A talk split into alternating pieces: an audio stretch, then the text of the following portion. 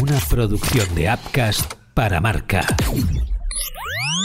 Este es el repaso semanal al mercado de fichajes. Marca Mercado.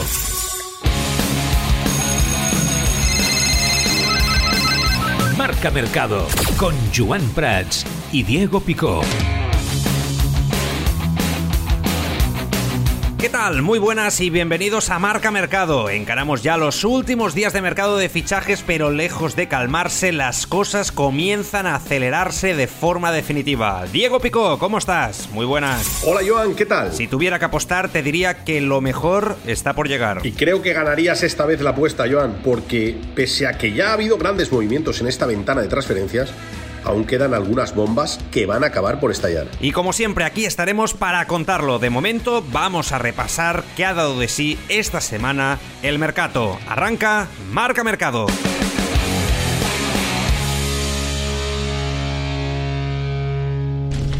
Marca Mercado. Caliente, caliente. El protagonista de esta sección no podía ser otro que Memphis Depay, y es que el neerlandés ha sido el gran nombre de la semana. Ha estado muy cerca del Atlético de Madrid en todo momento y a estas horas ya se ha acabado de cerrar el fichaje. Los colchoneros se llevan al delantero azulgrana por 3 millones de euros más variables y firma hasta 2028 rebajándose el sueldo un 15%. Diego, por fin acaba este culebrón muy protagonista de los últimos días. Memphis Depay quería jugar en el Atlético de Madrid. El Atlético de Madrid quería que Memphis Depay fuera jugador y fuera su delantero. Y el Barcelona tenía ganas de vender a Memphis Depay ya desde la pasada temporada. Por tanto, eh, las tres patas de la situación estaban de acuerdo. Solo hacía falta dibujar la operación y conseguir un acuerdo económico. Ayer se llegó al acuerdo. Memphis Depay ya es jugador del Atlético de Madrid. El Atlético paga 3 millones de euros más uno opcional. Nos cuentan que ese millón opcional es bastante sencillo de conseguir. El futbolista ha puesto mucho de su parte y ha renunciado al 15% que le tocaba de la operación y además en, todas estas reuniones se ha pactado que el Atlético de Madrid eh, dejará salir por 15 o 20 millones a Gianni Carrasco al Barcelona y le da preferencia al Barça. El Atlético está muy contento con Rorro Riquelme y con Samulino, Valencia y Girona, y los recuperará la próxima temporada y por tanto puede vender a Carrasco sin ningún problema. Un fichaje que sin duda puede dar alas al Atlético de Madrid, pero ¿es lo mejor que podía fichar Simeone? ¿Era necesario recurrir nuevamente al Barça con quien hay una relación más bien fría? Se lo pregunto a David García Medina, compañero de marca.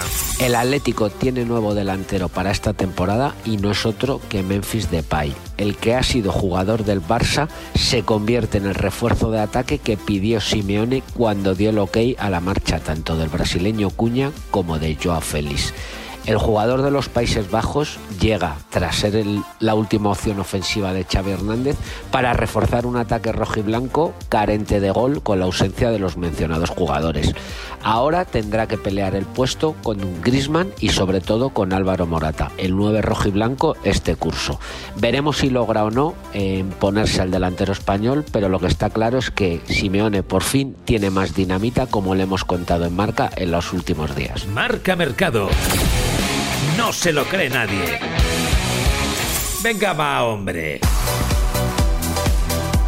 En los últimos días algunos medios han apuntado que el Madrid estaría muy interesado en fichar este enero a David Raum, lateral izquierdo del Leipzig de 24 años, un jugador con mucha proyección, pero ojo a lo que pide el Leipzig, que son 40 kilos, 40 millones de euros. Y por mucho que Mendy no esté en un buen momento, Diego, veo complicado que el Madrid suelte tanto dinero por un lateral en los próximos días, sobre todo si uno piensa en el verano de desembolso que se aproxima en la Casa Blanca. Lo que parece evidente, Es que el Madrid necesita eh, algún refuerzo en las bandas eh, defensivas, tanto en el lateral zurdo como en el lateral diestro. No ha funcionado demasiado el tema Mendy y Carvajal y Lucas Vázquez. Eh, hay ocasiones en los que no dan el nivel para, un Real Madrid que quiere volver a ganar la, la Champions. El nombre de Raum está encima de la mesa. Es un jugador que cumple con las expectativas de nivel Eh, es verdad que en, que en Alemania van a pedir entre 30 y 40 millones de euros por el jugador y el Madrid debe decidir si hace un gran esfuerzo o opta por jugadores de la cantera. En la banda derecha parece que Vinicius Tobías, el brasileño que juega en el Castilla, tiene eh, la banda asegurada y es el relevo, pero en banda izquierda no lo tienen tan claro y la figura de David Round eh, aparece con fuerza. Sin duda, uno de los jugadores que podría cambiar un poco la morfología de una defensa que necesita, que necesita novedades. Marca Mercado. Nos ha dejado flipados. Esta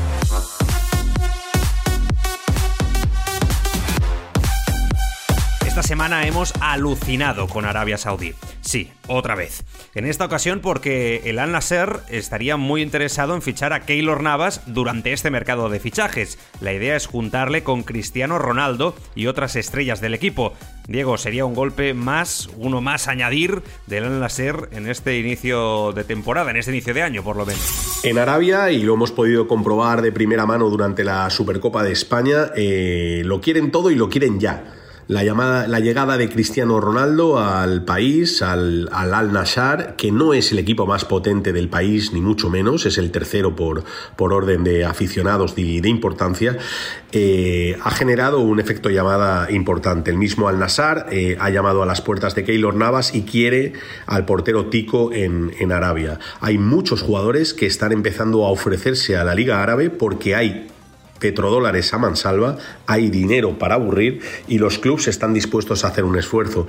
El mismo Al Hilal, que es como el Real Madrid de, Asia, el gran dominador de las Champions asiáticas, eh, quiere eh, incluso hacer una oferta de 300 millones de euros por Messi.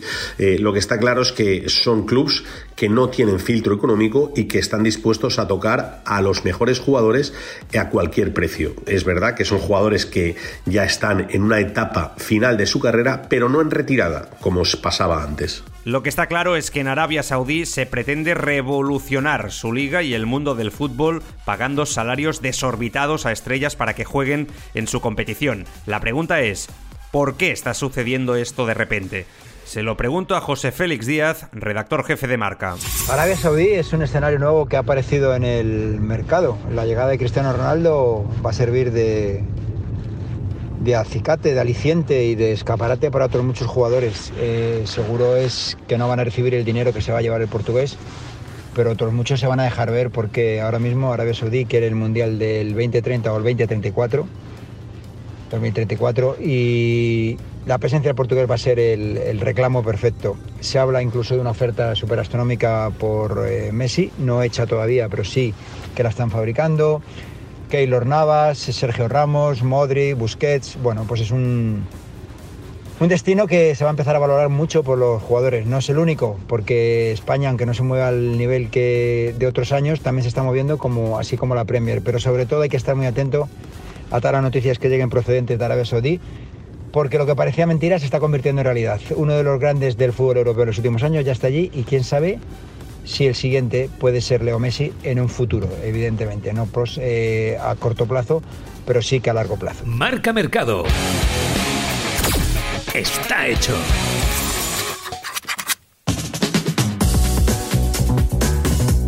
Plena vorágine del mercado continuamos viendo confirmaciones de fichajes, pero sin duda la que se ha llevado la palma esta semana es la de Mudrich, la estrella ucraniana que ha fichado por el Chelsea a cambio de 100 millones entre fijos y variables. Sí, habéis escuchado bien. Lo más fuerte es que ha sido un fichaje relámpago, ya que Mudrich llevaba varios días cerca del Arsenal, eterno rival de los Blues, y prácticamente solo faltaba la firma. Por cierto, el Shakhtar Donetsk ha anunciado que donará el 25% del dinero del fichaje a los soldados ucranianos. Diego, a pesar del bonito gesto, qué locura de precio, ¿no? Pues Mudrich, este jugador ucraniano ofensivo que jugaba en el Shakhtar Donetsk y que tenía una pinta excelente, ha sido el primero en romper eh, durante este mercado la barrera de las tres cifras.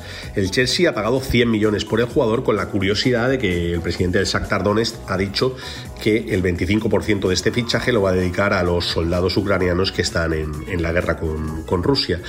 Es un jugador importante, pero creo que sobrevalorado de precio. Es verdad que el Chelsea ha tirado la casa por la ventana, está pagando sobresueldos y sobre traspasos de forma muy habitual y en este mercado ya em, supera los 160 millones de euros gastados y va a por más.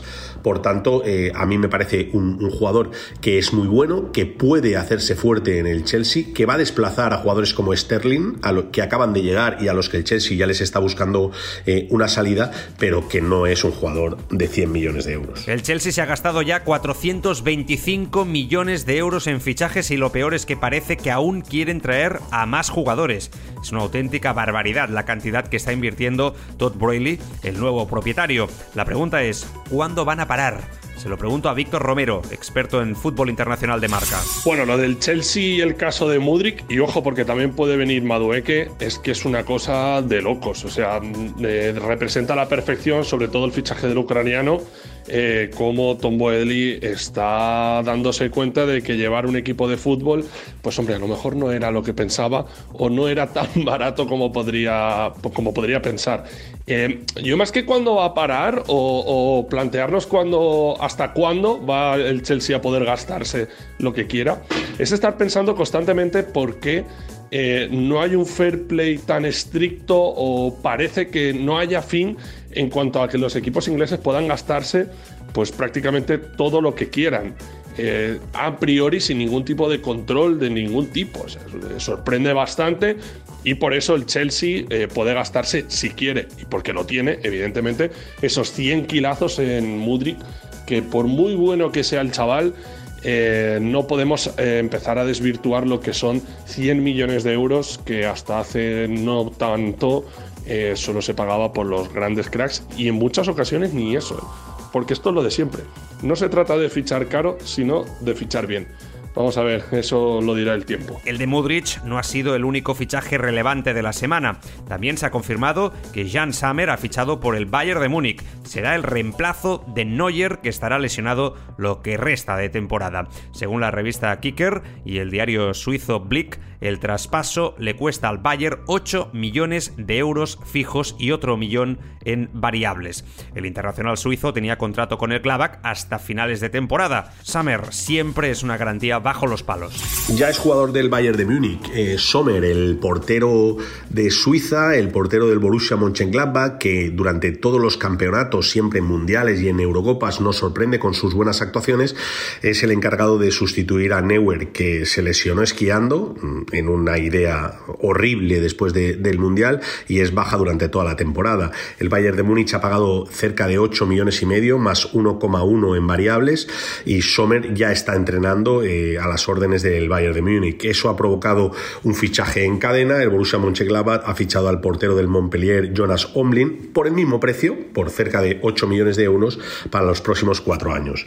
Hay relevo en la portería del Bayern Múnich. Veremos cuando se recupere Neuer de este, de este accidente que le llevó a romperse la pierna. Eh, si la próxima temporada eh, es titular o por contra eh, Sommer le gana el puesto. Marca Mercado el culebrón eterno.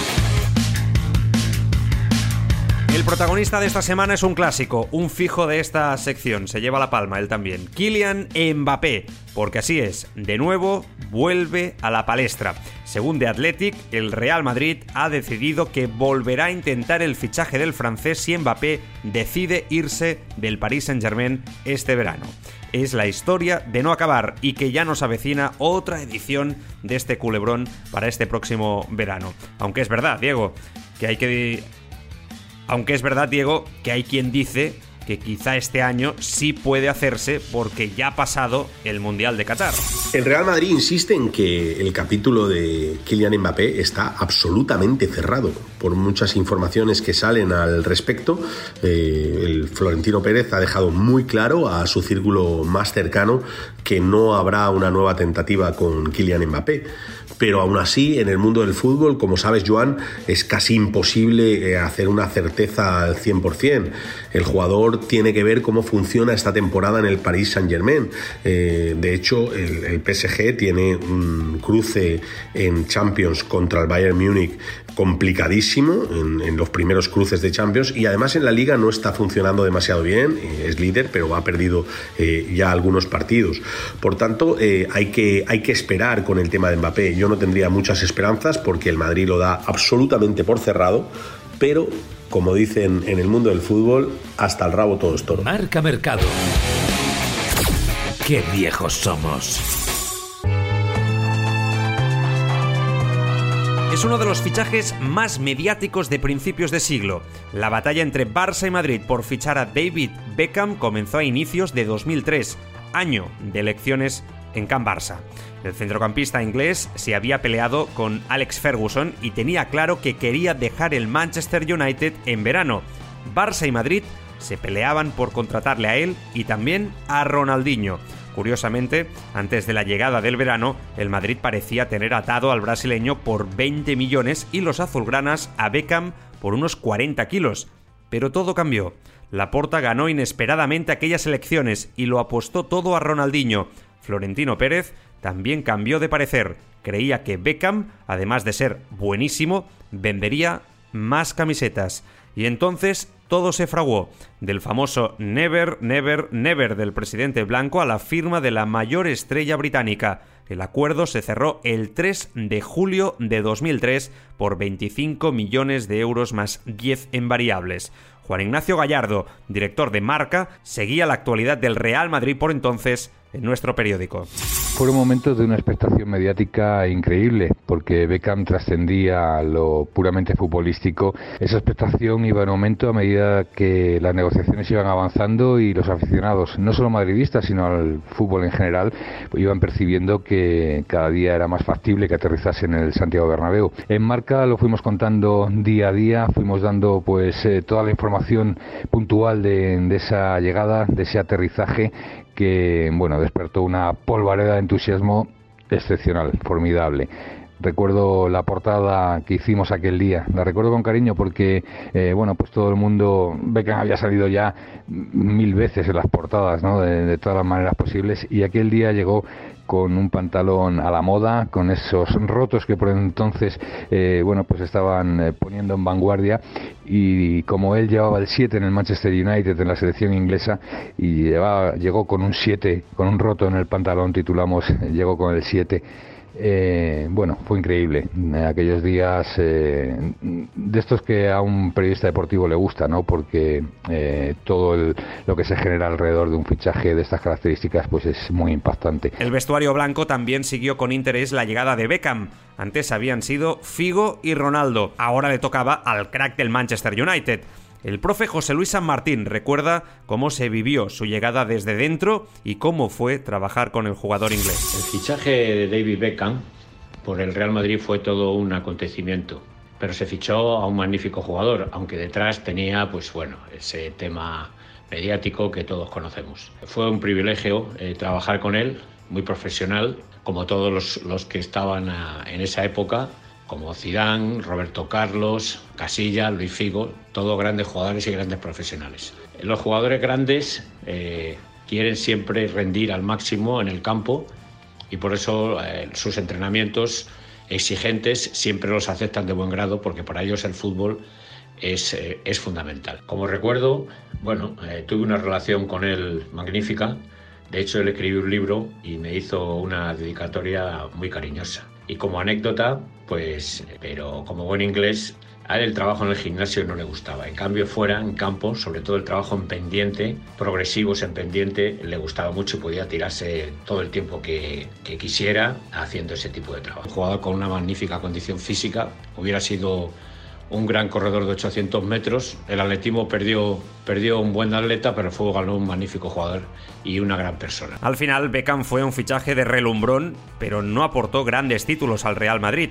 Es más, su llegada supuso el inicio del fin de la era de los galácticos. Sin embargo, a día de hoy, pocos fichajes fueron tan importantes para el fútbol español.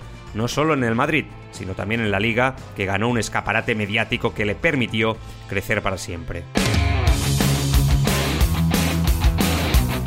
Y hasta aquí el marca mercado de esta semana. Últimas semanas de un mercado que comenzó marcadísimo por lo sucedido en el Mundial de Qatar. Y eso que ya ha pasado más de un mes desde que concluyó la Copa del Mundo. Pero esto no para y como siempre lo seguiremos todo aquí en Marca Mercado. Hasta la semana que viene. Sed felices.